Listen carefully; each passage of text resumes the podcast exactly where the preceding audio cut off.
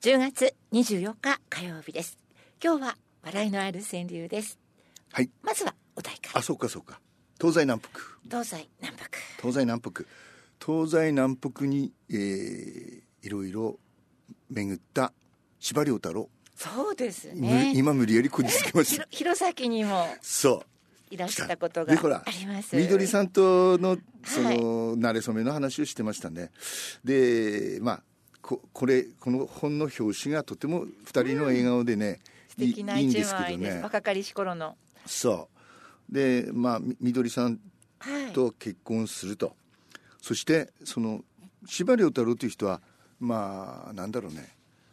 あまりそのうん食い物もねはい。もう変っていうかほとんどあのなんだとんかつとそばぐらいしか食わないとか。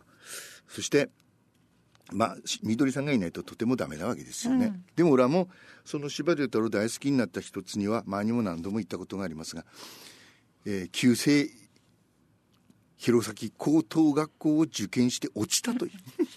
挫折。これがねはい。もう司馬遼太郎ってあんまり自分の話をしないんだけども、その編集者とかに徹底的にその自虐ネタとしてこれを使ってたんだそうですよ、昭和16年ですよ大阪を後にして、はい。ね、まだ春浅い欧州時をね、えー当時は20時間かかったそうですよ。あそんなにかかったんですね。よく親が全個出してくれたものだとええ。ね。でうん。なぜそんなに遠くまで行ったかというと厳密な計算による。あそうですか。もともとこう北志向っていうのがあったんですかね。うん。あのさ厳密な計算。数学がまるでできなかったので、はい。それをまあ0点と考えてはい。あとは英語や国語でカバーするから受かるのはどこかと探したと。ええ。そしたらね先生がね、はい。えー高知なら大丈夫だろうというので高知と同様最低合格点の一つ弘前にしようと思ったと。つまりね最低合格点が弘前高知は62点だったんだそうですよ。あそうです1校や3校はちょっと70点ほどだからうん。数学ゼロだからあーじゃあその他のでねはい稼げばうん。いいんじゃないかいと。でさこれ一次試験と二次試験があったんだね。雪の弘前に行きました。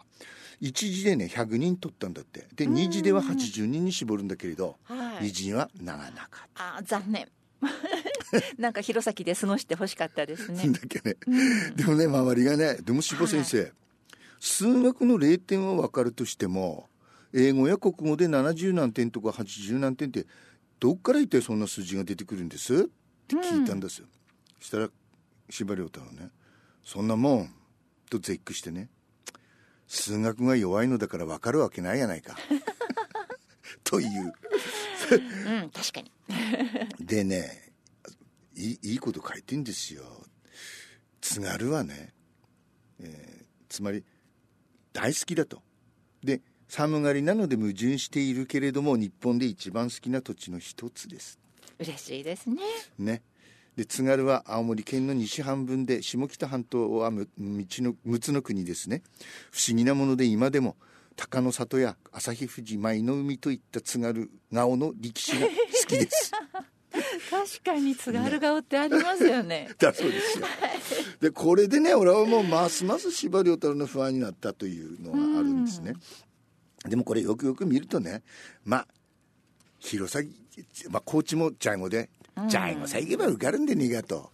したら 地方には地方のその優秀なやつがいるということが初めて分かったと。そりゃそうですよね。ね。はい。であの和田博というねし編集者、司馬遼太郎のそばに常にえーよ寄り添っていた。で書いてます、えーどうしてこんなにと思うぐらい政治家が嫌いな人でした。うん。でぜ雑誌の対対談などでね断りきれずに付き合ったけれども、えーまあ、うん、なんなんだろうね政治家としては一風変わった人たち、えーだったらまあいいかなと。でも権力を持った途端嫌いになると。うん。で大企業のトップも嫌いではなかったと。嫌いだったと。嫌い。ではい。えで大会社の社長で教養もあって社会的にも発言力があった有名人がいて対談もして大いに共鳴したんだそうですよ、うん。だから私はてっきり柴さんが好意を持っているものだと思っていたと。ある時柴さんと一緒にホテルのロビーから表に出ようとした時たまたまその人が、えー、車寄せで自分の車を待っているのを見つけたと。ほら柴さんあそこにあの人いるよって言うと喜ぶと思ったらちょっと隠れよって隠れ話したくなかったんですかね。なんでしょうね。えー、嫌って強く嫌っているわけではないけど、会って挨拶をするのも面倒だましてはちょっとでも立ち話をすることになったら嫌だと。ねそうですか。だからあのそんな柴さんが韓国の大統領は台湾の総統と会っているのはなぜだろうかと、うん、えー、だからいやおなくその司馬太郎がね大日本帝国の中で生きてその兵隊であったという過去が何かあの原因になっているんではないだろうかと。うん、でねうん趣味スポーツ芸事何でもいいけれど仕事がうまくいかなかった時気がめいった時気分を変えることは大事であると、はい。ね、だからそのなんかなんかお前もそのそそういうのを持てとよく言ったそうです。よ。柴、うん、さんはお酒は付き合いで飲む程度でまあ、うん、ほとんど飲まないと、うん、高級クラブなんぞでホステスをはべらしてブランデーグラスを傾けている絵は思い浮かばないと。うまいものを食べるという趣味もない。魚介類が苦手、うん、特にカニはアレルギーでダメ、うん、だからあの周りの人がねやっぱり柴さんは偏食で、うん、えー、鳥でも魚でも食べないと、さっき喋ったとんかつかそばくらい。それも少ししかない、小食だから頭がいいのかしら？と思った。天才はあんまり食べないんですかね。普通の人だったら腹が減ってしょうがないと思うんですけど。ねうん、頭使うとお腹空きますよね。囲碁将棋は強くなりそうな雰囲気はあるが 勝負ごとにこだわる人ではないので熱中しそうもない、株音力といった類も、うん、ないと。茶道なども歴史に興味があっただけ。ゴルフはどこが面白いのだ。そうでしたか。競馬麻雀をはじめギャンブルもやりそうもない。ましてこの人がパチンコやカラオケに打ち込む姿など想像力が異常な人でもそのそこまでは思い描けない。車に来るといった趣味もない。自分では運転しない、うん、運転したのは兵隊時代の戦車だけだったっていう。ね。でさ書画は書くのも見るのも好きである。はい。えこれはまあ骨董への趣味はでも歴史と関わるものだからなんでしょうと、うん、コレクターの気配もない。でね、うん、土地の言葉を聞くのは好きだと古老の話を聞いてね腰腰方に思いを馳せて、うん、しかしね地酒も飲むわけでない。食べ物も楽しまない。温泉も興味がない。だそうですよ。だからねうんまあかなりねそういう意味では、うん、そうですね。せっかく旅をしたのであれば。あればね、うん、その土地の美味しいものですとか温泉にも使ってほしいなと思いますね。でせ、うん、あのこの彼氏がね書いてるのはねまあやっぱり司馬さんも孤独な人だったろうと。つまり小説を書くというのはあまりにも孤独な作業だと。ペンキを塗ったりせんべいを焼いたりすれば自分がどれくらい仕事をしたか分かると。しかし小説など読者を得なければ何年かけて書こうがどれだけ情熱を注ごうが存在しないのと一緒だと。雲の糸を伝ってほんの一握りが世に出てあとは獅子類類だと、編集者が言うよね。作家として世間に知られるようになってもそれを継続していくのがまた大変。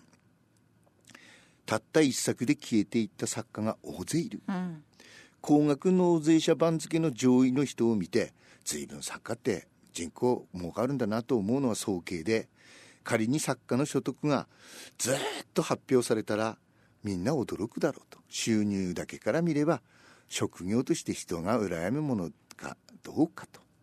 社会的に高い評価を受けていながら自殺したり性格破綻者になったりするのが最も多い職業ではないかと。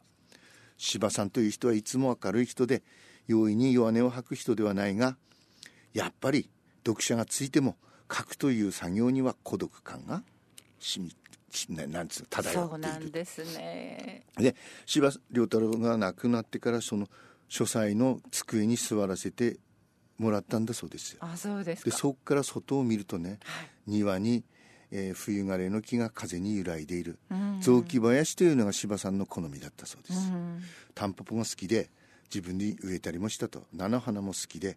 だから地味なんですね。あのそのは木も雑木林で目を休めながら 一人で奮闘していたのかと思うとね。胸に迫るものがあるとうん。言うんです。孤独なお仕事。ですね。ええ。でさ司馬遼太郎が好きなのはビスコなんですよ。ビスコ。ビスコ。あれグリコでしたっけ？ビスコ。でさ昔からありましたよね。そう。であのみどりさんがねはい。司馬遼太郎が亡くなった時におかんにもビスコを入れたあそうですか。オラオラもしょっちゅう お世話になっております。共通点がありました。プラスワンです、今日のはねウィリアム・ホールデンとジェニファー・ジョーンズの有名な有名な曲ああの映画です。よね。はい。エレターメンボジョーラブイザーメニースプレンダーズスティン